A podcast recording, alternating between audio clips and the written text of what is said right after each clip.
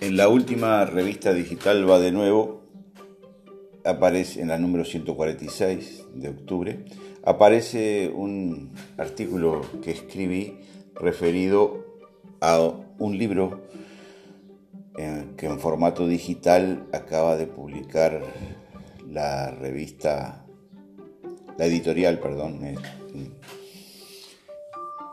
Sitios de Memoria, que encabeza eh, Mariana Rizzo. un maestro comunista en La Teja, Carlos Chazale, así se llama el libro por otra parte. El pasado martes 22 de septiembre, en la sede de Crisol, la organización de expresos políticos del Uruguay, y vía internet simultáneamente, también esa presentación quedó subida a la nube en este sitio de memoria. Allí quedó presentado entonces este mi nuevo libro, sitios de memoria.uy. Estuvo presente, por supuesto, Mariana Rizzo y entre las presentadoras Cecilia Baroni, doctora, profesora de la Facultad de Psicología, y Olga Fernández, una de las protagonistas del libro. Es un libro de testimonios, subgénero literario desarrollado en América Latina a partir del triunfo de la Revolución cubana y actualizado en la década del 70 del siglo pasado con los sucesos chilenos y el triunfo sandinista. En Uruguay se desarrolló luego del retorno a la vida democrática. Para mí marcaría un hito Las manos en el fuego, 1985, de Ernesto González Bermejo, y en particular en lo que atañe a la patria comunista, Crónicas de una derrota del año 2003 de JJ Tito Martínez. El libro sobre Carlos Chazales, maestro comunista en La Teja, contiene 15 testimonios que conocieron directamente a Carlos en sus diferentes facetas y a lo largo de su corta vida de 34 años. De niño y adolescente, como hijo de familia comunista, como maestro en su gremio o formando parte de la Comisión Nacional de Educación del Partido Comunista. En el infierno del 300 Carlos y en el quinto de artillería, en La Habana hasta su muerte. También intercalé una serie de viñetas hurtándole versos a un tango famoso para titular mis recuerdos de Carlos contrastado con lo que fue surgiendo de las distintas entrevistas personales 40 años después. Al final, el libro recoge el testimonio del propio Carlos en el onceno Festival Mundial de la Juventud y los Estudiantes en La Habana en julio de 1978, pocos días antes de morir. Y las actas de la Cámara de Diputados cuando se decidió en el año 2005 que la Escuela 276 del barrio Capurro de Montevideo lleve el nombre Carlos Chazale.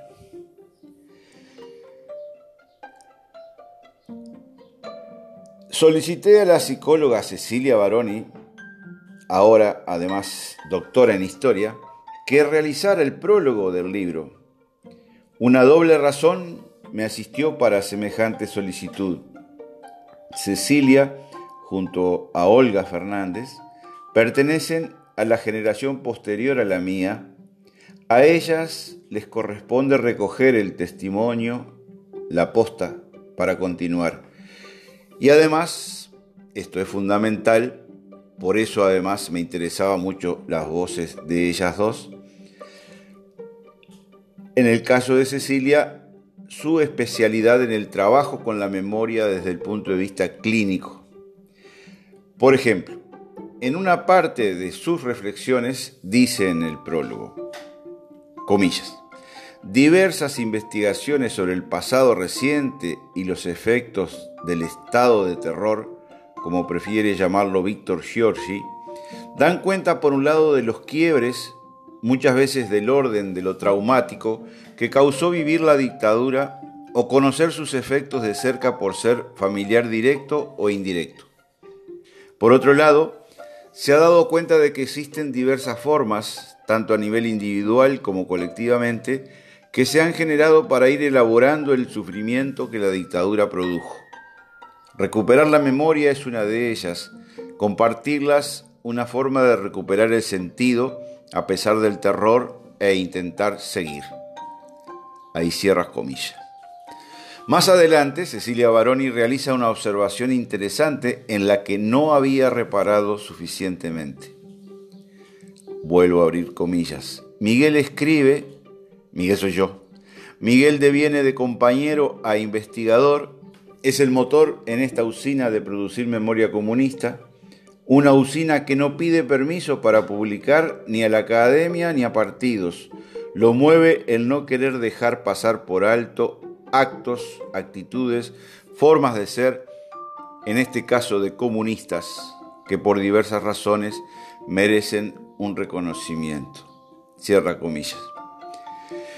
En la presentación en la sede de Crisol, a la que asistieron en forma presencial una veintena de amigas y amigos de la patria comunista, repetí algo que vengo diciendo desde que logré publicar Faltan cuatro en el 2013, la fuga desde el cilindro municipal en junio de 1976, y luego El fantasma de la resistencia en el 2014, testimonio de militantes comunistas en la clandestinidad, en particular entre noviembre de 1975 y la salida de la dictadura en 1984.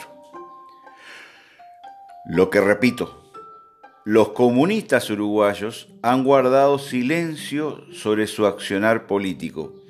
Y esto es muy injusto con la historia del Uruguay. Cito al historiador Gerardo Caetano, cuando entró al archivo del horror de los servicios de inteligencia de la dictadura en el año 2005, formando parte del equipo de presidencia de la República, encabezado por Álvaro Rico, Allí comprobó que el partido político de la resistencia organizada a la dictadura fue el Partido Comunista. Sin embargo, la patria comunista, atomizada luego de la implosión ocurrida entre 1990 y 1992, no ha logrado elaborar un relato sobre aquella verdad histórica. Agrego un argumento más. Al salir de la dictadura en 1985, tampoco se elaboró ese relato necesario. Una explicación puede encontrarse en el esquema mental bolchevique de que los héroes del realismo socialista debían ser de acero y diamante. De lo contrario, mejor no escribir nada sobre ellos. Y otro argumento más de peso el aparato armado del Partido Comunista, tan ubicuo, inefable, no tiró, no hiró a nadie, no hay ningún muerto por su accionar, más ajustado sería decir inacción, pero sin embargo, quienes fueron acusados de pertenecer a él fueron violentamente secuestrados, torturados, desaparecidos en muchos casos, sometidos al doble silencio, el de sus torturadores, que propalaron los comunicados de prensa con fotos y exposición en el subte municipal, y luego el de los comisarios políticos rojos, que ordenaron el silencio y la extinción del tema para la eternidad.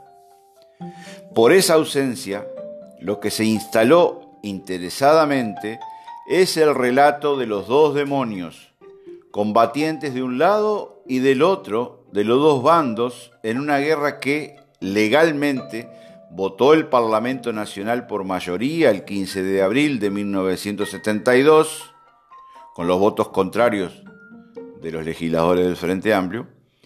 Y, dato curioso a tener en cuenta, los investigadores no han encontrado otra ley que la haya derogado. Entre 1975 y 1985 el silencio. Con la operación Morgan, la guerra relámpago contra el Partido Comunista Uruguayo a partir del 21 de octubre de 1975, comenzó el proceso fundacional de la dictadura y se hizo sobre la base del terror. El silencio sobre ese pasado continúa porque los protagonistas no quieren hablar o, no sé qué es peor, no se ponen de acuerdo para elaborar un relato. Existen muchas tesis de grado a nivel académico. Está pronta la investigación histórica sobre el Partido Comunista Uruguayo durante la dictadura, pero no encuentran el camino de la publicación porque, a riesgo una opinión, no hay lectores interesados. Así de sencillo. Así que entonces, ojalá que la dignidad y el decoro con el que intenté ser entrevistador, oidor, editor y escribidor, llegue a condescendientes lectores con Carlos Chazales, un maestro comunista en la Teja, que está en PDF para leerlo o para bajarlo en la sitio de memoria.uy.